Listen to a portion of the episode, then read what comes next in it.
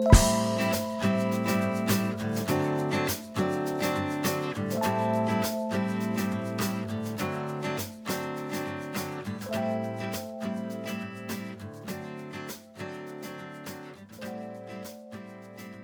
de tempo ou de cronograma? Olá, como vai? Se você leu meu post O que esperar do Guia PMBOK sexta edição, com certeza já sabe sobre algumas das principais mudanças esperadas para a nova edição que deve estar disponível ainda esse ano. Uma delas é a troca do nome da área de conhecimento Gerenciamento do Tempo para Gerenciamento de Cronograma. Essa mudança é uma questão de padronização e universalização da nomenclatura, embora outras mudanças do guia tenham afetado também essa área de conhecimento, como a saída do processo estimar recursos das atividades, realocada na área de conhecimento gerenciamento de recursos, que também foi alterada. Falaremos dela em algumas semanas. Além da alteração de nome, há também uma mudança de conceito na gestão das tarefas que vem tomando forma há alguns anos. Venho falando insistentemente em várias de minhas publicações a respeito da importância de fugirmos do microgerenciamento, envolvendo os participantes o quanto antes para contribuírem na confecção do cronograma. Não cabe mais nos dias de hoje a figura do gerente de projetos que elabora um cronograma detalhado, incluindo todas as tarefas que, na verdade, serão executadas por outras pessoas. Cada recurso é alocado ao projeto por sua especialidade então, não ofenda a capacidade de seus recursos tentando definir como eles devem executar seus respectivos trabalhos. Em minha opinião, o gerente do projeto deveria gerenciar apenas um cronograma de pacotes de trabalho ou de marcos, deixando a definição e gestão das tarefas a cargo dos recursos, apenas participando eventualmente dos detalhes, caso necessário para auxiliar um ou outro recurso pouco conhecido e que ainda não tenha conquistado a total confiança do time. Quanto aos processos do Guia PMBOK, os seis que ficaram nessa área de conhecimento são planejar o gerenciamento do cronograma, definir as atividades, sequenciar as atividades, estimar a duração das atividades, desenvolver o cronograma, controlar o cronograma. O primeiro processo tem a finalidade de estabelecer as regras a serem utilizadas no projeto quando o assunto for prazo, definindo políticas, procedimentos e a documentação necessária para o planejamento, desenvolvimento, gerenciamento, execução e controle do cronograma do projeto. Já o último monitora o andamento das tarefas e, consequentemente, dos pacotes de trabalho e entregas, acompanhando o progresso e gerenciando possíveis mudanças na linha de base, visando realizar o que foi planejado.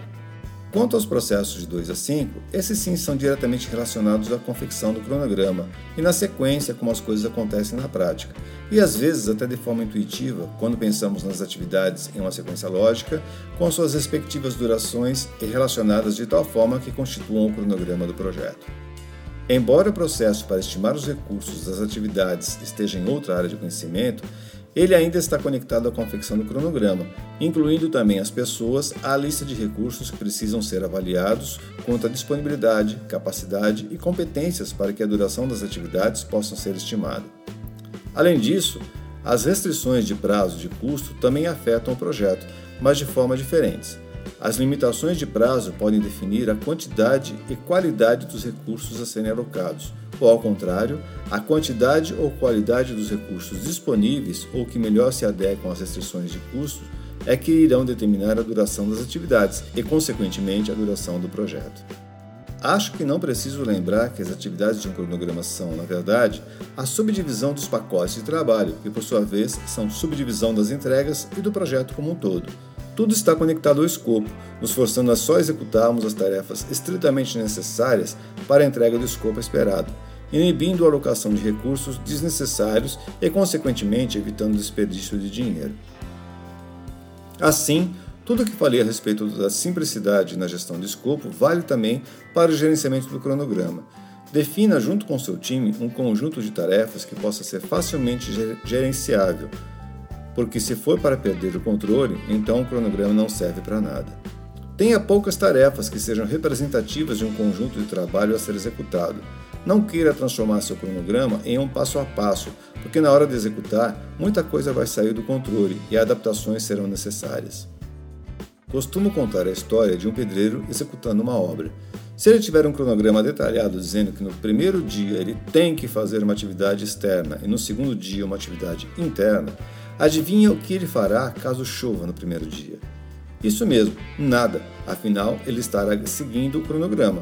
Portanto, cuidado, nem sempre um cronograma detalhado demais é sinônimo de controle e cumprimento de prazo. Na verdade, é quase sempre o contrário, pois resulta invariavelmente em falta de engajamento, perda de controle e atrasos. Algumas técnicas são muito utilizadas na montagem de cronogramas, como por exemplo o método do diagrama de precedência no qual as atividades são interligadas por um ou mais relacionamentos lógicos, determinando a sequência em que as atividades serão executadas. Esse método une as atividades predecessoras às sucessoras através de quatro tipos de relacionamentos, que são término para início, término para término, início para início e início para término, determinando o relacionamento entre todas as atividades que ao final comporão o cronograma. Outra ferramenta importante é a determinação de dependências, que caracteriza os relacionamentos como obrigatórios, opcionais ou arbitrários, externos ou internos. Esses relacionamentos ainda podem ser regidos por antecipações ou esperas para organizar as atividades como elas serão executadas. Junto a essas técnicas, quero citar também o método do caminho crítico, que considera apenas as tarefas sem nenhuma flexibilidade para atrasos formando a sequência mais longa de atividades do projeto, representando sua duração. E o método da corrente crítica, que acrescenta ao caminho crítico reservas de duração que são utilizadas para gerenciar as incertezas. Como raramente o resultado final do levantamento e sequenciamento das atividades, com suas respectivas durações estimadas, resultam em um cronograma aceitável para o cliente e para os negócios, as duas técnicas mais importantes para adequá-lo às expectativas dos principais interessados são a compressão e o paralelismo. A compressão visa encurtar o cronograma através da utilização de mais recursos ou horas extras.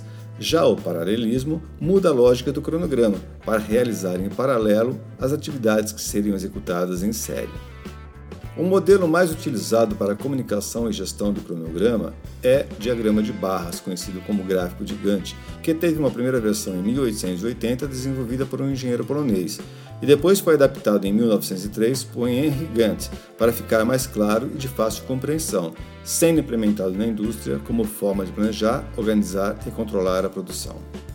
Como vimos, a montagem do cronograma relaciona as diferentes atividades do projeto para definir uma sequência lógica de execução, prevendo os recursos necessários e estimando a duração para fornecer uma ideia a mais clara possível do prazo de entrega do projeto. Entendo a importância do relacionamento entre as tarefas e o efeito das dependências em um cronograma, mas valorizo mais o relacionamento entre as pessoas e os efeitos das sinergias na execução das tarefas. Por isso, Privilegie o trabalho em grupo e participativo. Permita que os recursos que irão executar as atividades planejem suas entregas e evite o microgerenciamento, que não é nada motivador para uma equipe. Você tem gerenciado bem o cronograma de seus projetos? Tem delegado adequadamente o planejamento das atividades aos recursos que irão executar ou fica impondo a sua visão de cronograma para ser executado pelo time? Deixe seus comentários. Compartilhe com a gente como tem sido seu gerenciamento no que diz respeito a entregar o projeto no prazo. Um abraço e bons projetos.